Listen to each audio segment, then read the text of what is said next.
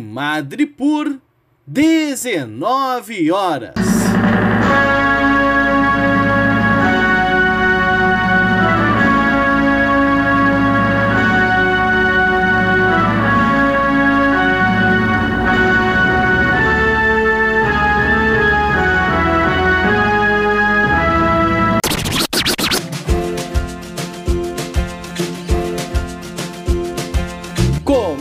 Agora a Voz das HQs.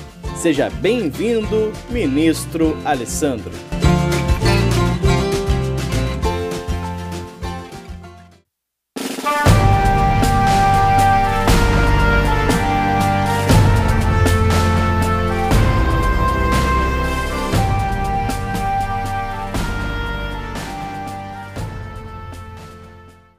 Oi pessoal, eu sou o Alessandro e o seguinte, hoje eu vou comentar esse quadrinho aqui, A Ressurreição da Fênix, o retorno de Jean Grey.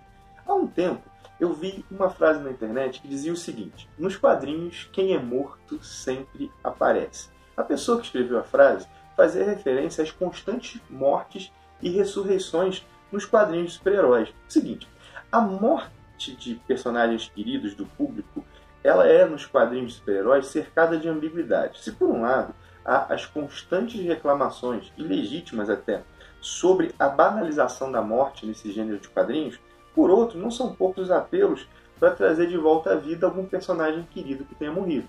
Isso aconteceu, por exemplo, com Aranha Escarlate.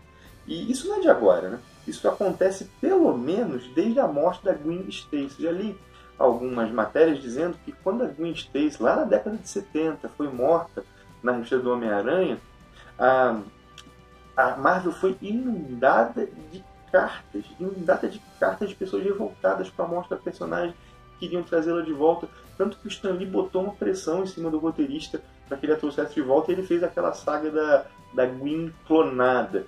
Não a trouxe de volta, mas tá, mostrou uma Gwen para os leitores. Pois bem, a Jean Grey é uma das X-Men mais queridas e ela já morreu mais de uma vez, pelo menos umas quatro ou cinco vezes. Vou mencionar aqui apenas as mortes duradouras. Né? Tem morte que foi tipo, em uma edição apenas. Que a gente nem considera morte, é quase que um recurso narrativo ali da história.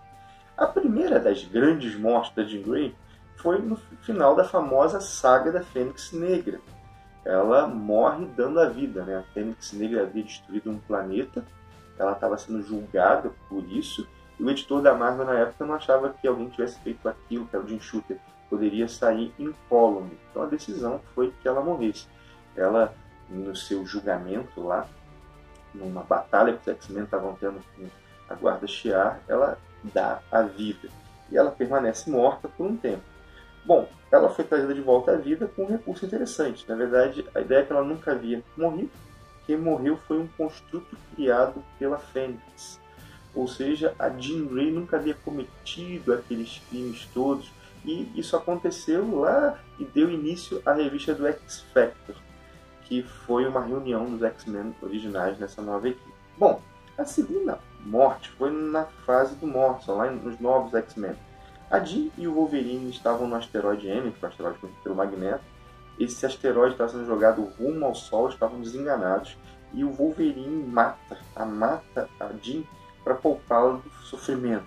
Ela ressuscita como a Fênix só para ser morta pelo Shorn, que era um vilão das histórias na época. Isso aconteceu entre as edições 148 e 150 de New X-Men. E essa morte aconteceu lá no ano de 2004. E desde então, a Jean permaneceu morta. Isso abriu espaço, por exemplo, para o relacionamento da Emma Frost com Scott Summers. E alguns dizem, até pra, alguns dizem que até para as posturas mais radicais que o Scott tomou como personagem é, anos depois. Né? Bom, essa morte da Jean durou até 2018, quando saiu nos Estados Unidos essa minissérie aqui. Essa minissérie, A Ressurreição da Fênix, foi escrita pelo Matthew Rosenberg e desenhada por um plantel de desenhistas aí, de bons desenhistas.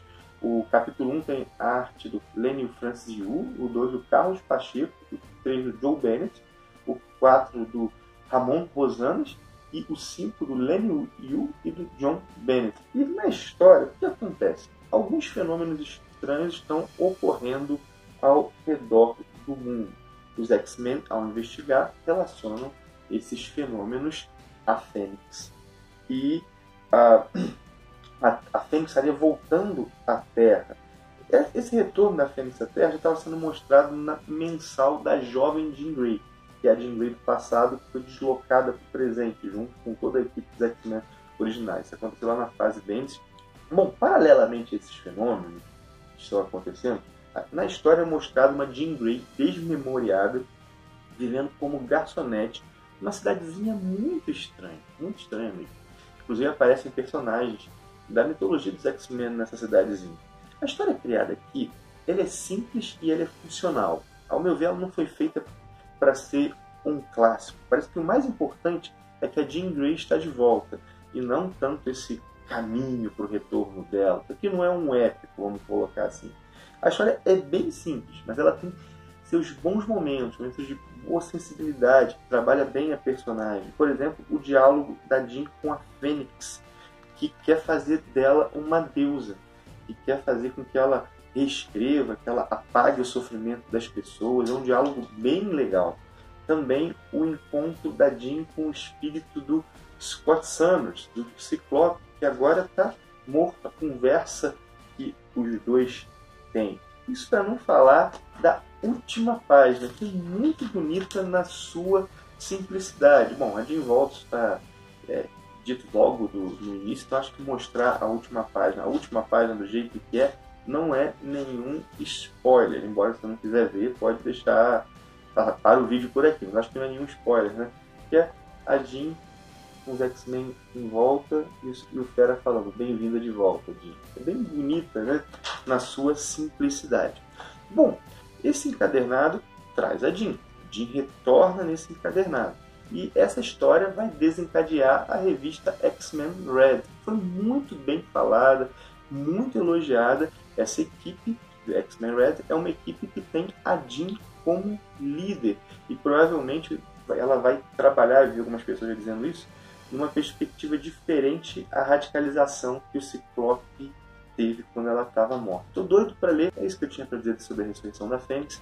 Diz aí o que você acha dessa história, né? também desse negócio de vai e volta, de morre, não morre. Você acha que o personagem deve morrer, ou então que, esse negócio de ressuscitar não tem problema, então que não devem matar para depois não ter que ressuscitar. Diz aí, dá aí a tua opinião, que realmente é algo muito recorrente nos quadrinhos, que tanto incomoda quanto gera pressão dos fãs para o retorno dos personagens.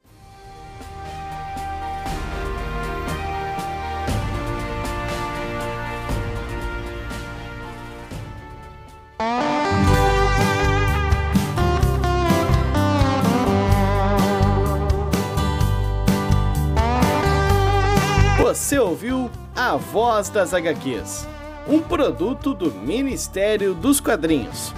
Quer saber mais sobre esse e muitos outros assuntos? Então acessa lá no YouTube o canal do Ministério. Tem conteúdo novo te esperando todos os dias. Encerra-se aqui o pronunciamento de hoje. Até mais!